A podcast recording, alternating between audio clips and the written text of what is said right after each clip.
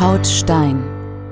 Der Podcast zur Ausstellung von Jakob Ganselmeier und Exit Deutschland. Der Fotograf Jakob Ganselmeier begleitet zusammen mit Exit Deutschland Aussteigende aus der rechtsextremen Szene, die sich ihre Neonazi-Tattoos entfernen lassen. Hier werden ihre Geschichten erzählt.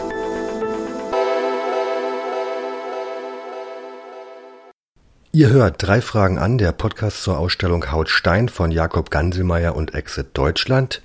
Wir stellen unsere drei Fragen heute an Patrick Salm. Patrick Salm hat einen unserer Texte eingesprochen und zwar war es die Geschichte von Steven. Steven kommt aus Thüringen, war in der Kameradschaftsszene aktiv, ähm, hat Demonstrationen angemeldet und hat ähm, Personen angegriffen, die er als politische Feinde betrachtet hat. Heute sagt er von sich selber, er kann sein altes Ich kaum noch erkennen. Patrick, du hast die Geschichte gelesen. Was macht das mit dir, wenn du so eine Biografie liest und ähm, ja, welche Gedanken kommen dir da? Hi, ich bin Patrick Salm, der Sprecher von Stevens Geschichte. Und mich hat dieser Text wahnsinnig bewegt. Diesen Schritt zu gehen verdient höchsten Respekt.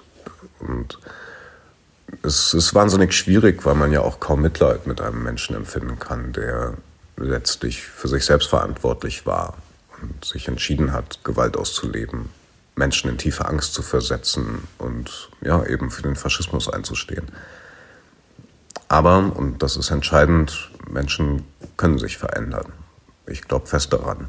Er selber spricht ja auch von einem zweiten Leben. Ich wünsche ihm das Beste dafür und ganz, ganz viel Kraft ähm, ich bin total froh, dass es Organisationen wie Exit gibt, die dabei helfen, ähm, Menschen wie Steve beim Ausstieg aus so einer Szene zu ja, unterstützen, diesen Weg zu erleichtern. Ich stelle mir das wahnsinnig schwierig und zermürbend vor, weil du letztendlich ja auch nur zeigen kannst, hey, wir, wir sind da, du bist nicht allein mit der Scheiße, wir, wir hören dir zu, wir vernetzen dich, wenn du willst, mit Menschen, die einen ähnlichen Weg gegangen sind.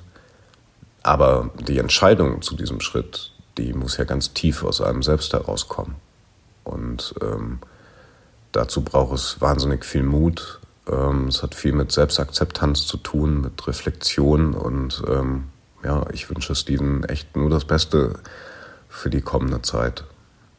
Was war für dich in der Geschichte der Moment, der dich am meisten beeindruckt hat, der dich vielleicht noch darüber hinaus zum Nachdenken gebracht hat?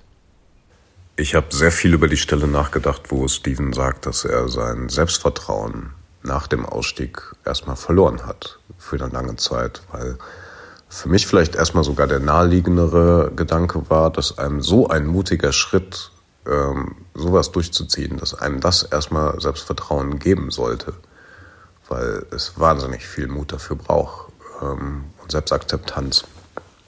Aber ja, klar, auf der anderen Seite bricht ja alles weg, so was dir jahrelang Struktur gegeben hat. Die vermeintlich, wenn mitunter auch vielleicht geheuchelte äh, Kameradschaft. So, du hast dich gebraucht gefühlt, du hast dich akzeptiert gefühlt, du hattest eine Aufgabe, du hast das, was du getan hast, in dem Moment als sinnstiftend äh, und richtig empfunden.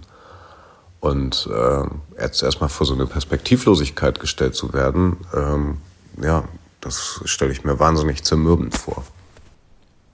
Und die letzte Frage, was muss passieren, dass Fremdenfeindlichkeit und Rassismus gesellschaftlich nicht salonfähig werden und sich Geschichte damit nicht wiederholt? Also jetzt mit dem Blick auf das Interview und vielleicht andere eigene Erfahrungen, die du da gemacht hast, welche Sachen wären da eigentlich notwendig? Ja, es ist sehr schwierig, das alles zu ordnen, ähm, was einem beim Hören und Vorlesen des Textes irgendwie durch den Kopf geht. Ich wünschte vor allem, ich hätte eine Lösung dafür, dass Menschen gar nicht erst in so eine Szene hineingeraten. Dass man da präventiv viel mehr machen kann als Gesellschaft, um sowas im Kern zu verhindern. Aber ähm, es gibt leider nicht die Universallösung dafür. Und man kann nicht immer sagen, ja, es ist immer nur die Bildung oder immer nur die Sozialisierung etc. Es sind einfach ganz viele Faktoren, die zusammenkommen am Ende.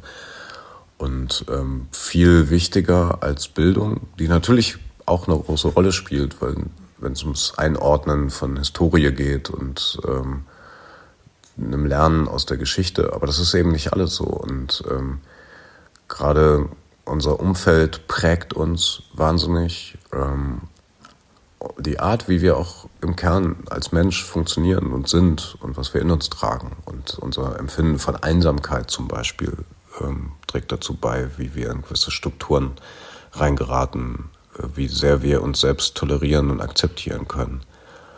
Der Ort spielt eine große Rolle. Ähm, ganz viel. Ich kenne es selber, dass ich, ich bin auf einem sehr elitären Gymnasium gewesen, also wahnsinnig privilegiertes Umfeld. Wir hatten einen Migrationsanteil von, lass es mal allerhöchstens zwei Prozent äh, gewesen sein. Und ich hatte keinerlei Berührungspunkte mit äh, Einwanderern, Migranten etc. Und ich hatte, bis ich 13, 14 war, auch riesige Angst teilweise davor, ähm, wenn ich im Fußballverein war. Und ich weiß noch, da war der erste Türke damals, der dann mit uns spielte. Und ich hatte Angst vor ihm. Und das ist total bescheuert im Nachhinein. Ähm, weil ich gedacht habe, Gott, der prügelt dich äh, tot oder was weiß ich. Völlig irrationale Angst. Aber es gab eben keine Berührungspunkte und dann ist das Gott sei Dank sehr schnell wieder verschwunden.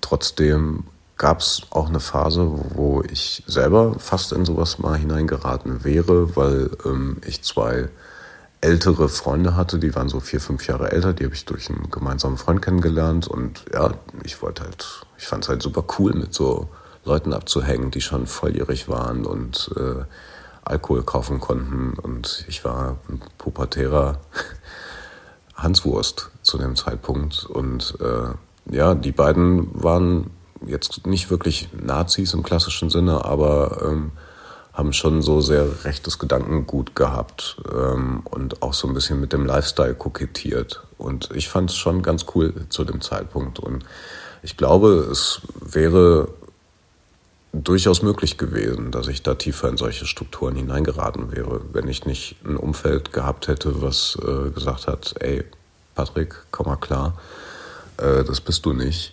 Und äh, wenn ich nicht sehr sensitive Eltern gehabt hätte, die darauf reagiert haben und ja, dann auch in die Berührung eben mit Literatur gekommen bin. Das war was, was mich immer sehr, also was mich ähm, so geprägt hat, dass ich letztendlich immer mich viel mit anderen Lebenswelten beschäftigt habe und versucht habe, so andere Perspektiven zu verstehen.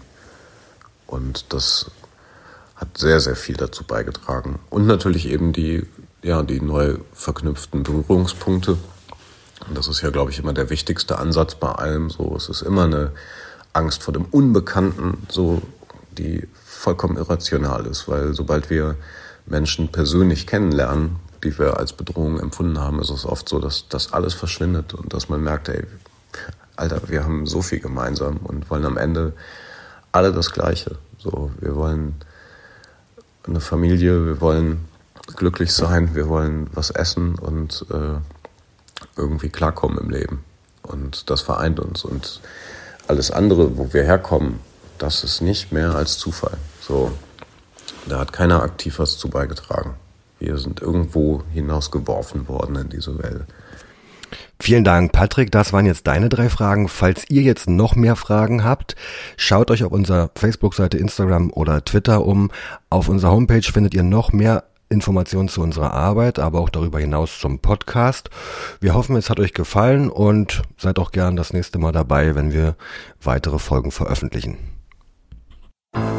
Sie hörten Haut Stein, den Podcast zur Ausstellung von Jakob Ganselmeier und Exit Deutschland. Infos und weiterführende Links in den Show Notes sowie unter jakobganselmeier.com oder exit-deutschland.de.